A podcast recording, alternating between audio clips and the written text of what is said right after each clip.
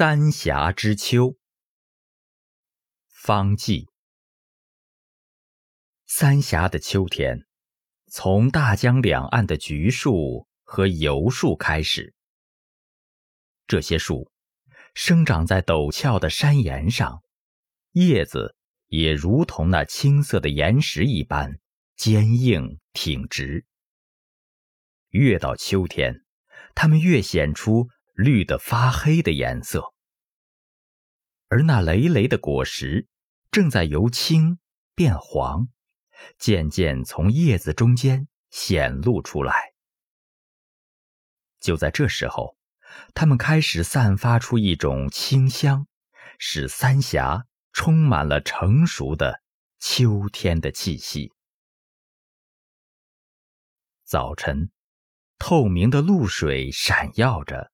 霞风有些凉意，满山的橘树和油树上，仿佛撒了一层洁白的霜，新鲜而明净。太阳出来了，露水消逝了，橘树和油树闪烁着阳光，三峡中又是一片秋天的明丽。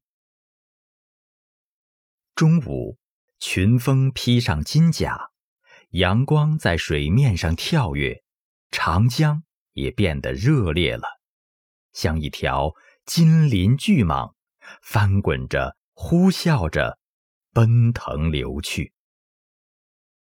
同时，又把它那激荡的、跳跃的光辉投向两岸陡立的峭壁。于是。整个峡谷波光荡漾，三峡又充满了秋天的热烈气息。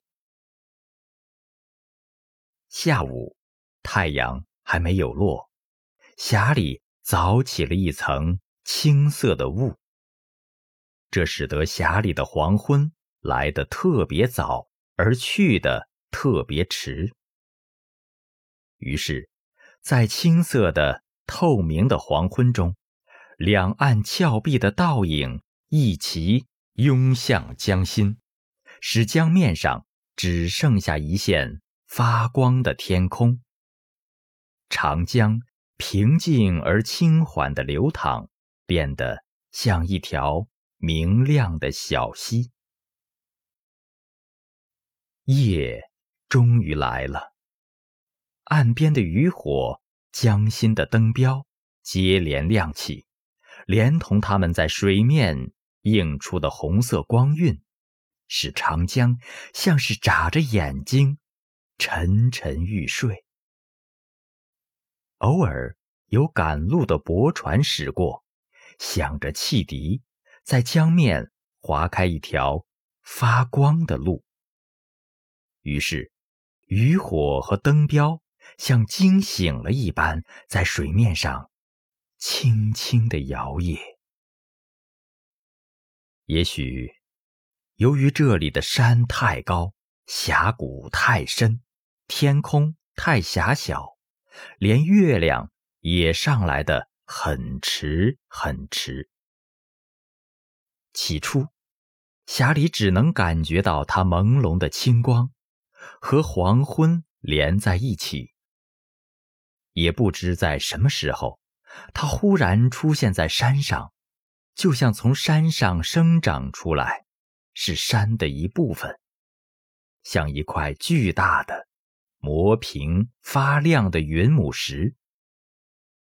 这时，月亮和山的阴影对比异常明显。